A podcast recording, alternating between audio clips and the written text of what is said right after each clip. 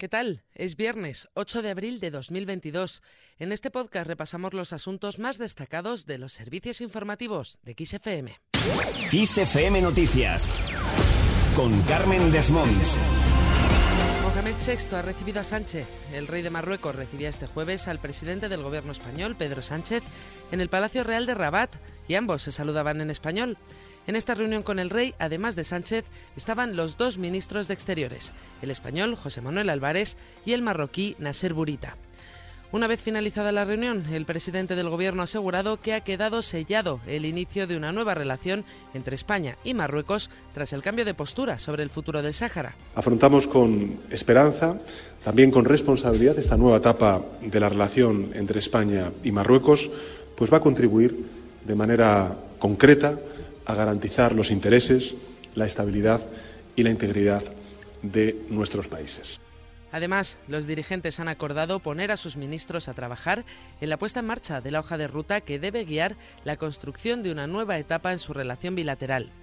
Sánchez ha señalado que uno de los objetivos es la recuperación de la normalidad en las rutas aéreas, marítimas y terrestres, incluidos los pasos fronterizos de Ceuta y Melilla.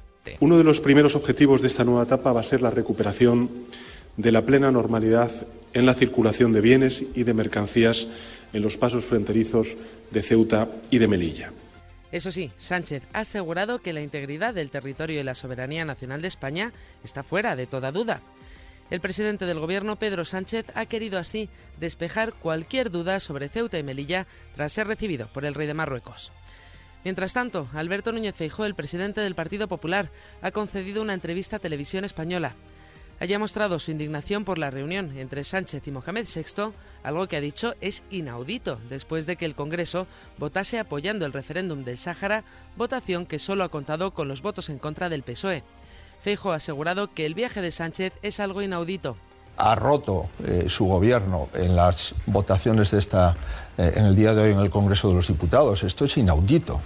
Que el presidente del gobierno de España viaje a Marruecos sin ningún aval de ningún diputado del Congreso, comprenderá usted que es inaudito en la política exterior española. La ruptura del consenso de 45 años en nuestras relaciones con Argelia, Marruecos y el Sáhara es algo, insisto, inaudito.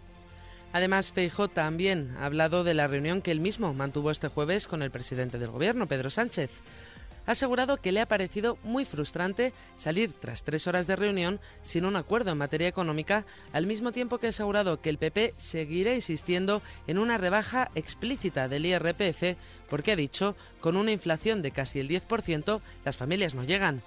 Eso sí, el líder del Partido Popular ha mostrado su esperanza de que el gobierno reflexione y cambie de opinión. Si somos el país con el mayor déficit público en el año 20, si somos el tercer país con el mayor déficit público en el año 21, si nos hemos gastado 200.000 millones de euros más en dos años, si somos un país donde no cumplimos ninguna previsión de crecimiento económico y estamos a la cola del crecimiento económico de Europa, entiendo yo que el gobierno puede cambiar y puede reflexionar, ¿no?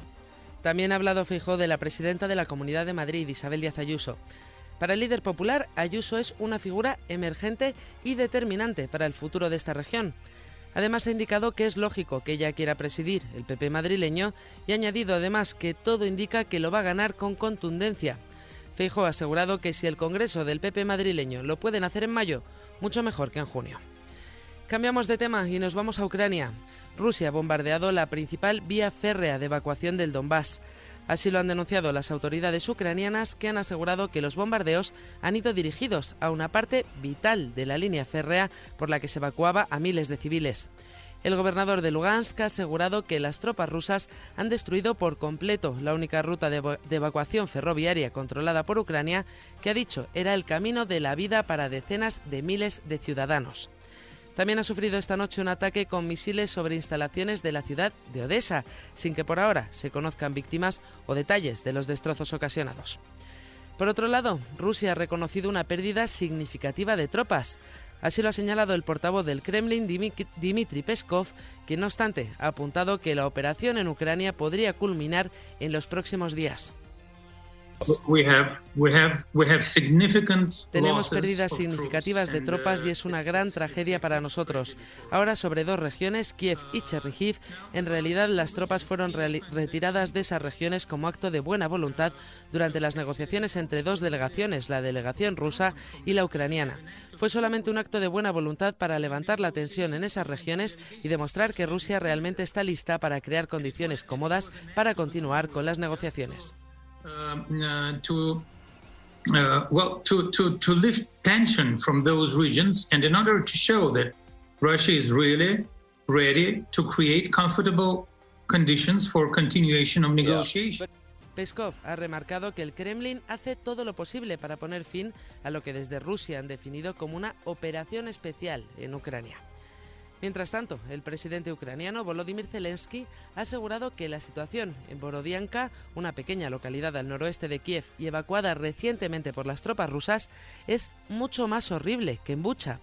Ha añadido que hay más víctimas que en Bucha, muchos desaparecidos y no se encuentran los cadáveres, pese a los destrozos materiales causados en edificios. Más cosas, la DGT inicia la operación Semana Santa. Arranca hoy, viernes, y durará hasta el 18 de abril, periodo en el que la Dirección General de Tráfico estima que se producirán 14,6 millones de viajes por carretera. Además, es la primera campaña especial desde que entrasen en vigor, el pasado 21 de marzo, las nuevas normas de tráfico relativas a la velocidad, el cinturón de seguridad, la presencia de alcohol o las distracciones al volante. Arranca así pues la Semana Santa y lo hace con los carburantes más caros de la historia. Pese a la rebaja de 20 céntimos por litro establecida por el Gobierno, la gasolina y el diésel están por encima de los récords de 2012. Eso sí, este viernes baja el precio de la luz, marcando el precio más bajo desde el inicio de la guerra de Ucrania. Así, el precio medio de la electricidad en el mercado mayorista baja un 28% con respecto al de este jueves, situándose en 154,7 euros por megavatio hora. Y terminamos hablando de música.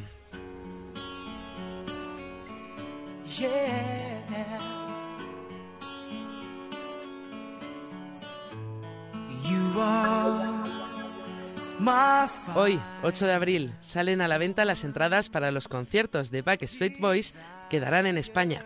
Si bien los conciertos serán el 4 de octubre en Madrid y el 6 de octubre en Barcelona, a partir de las 10 de la mañana ya se pueden comprar las entradas cuyos precios se mueven entre los 60 y los 105 euros. Con esto lo dejamos. Recuerda que la información continúa actualizada puntualmente cada hora en los boletines de XFM en directo. Adiós.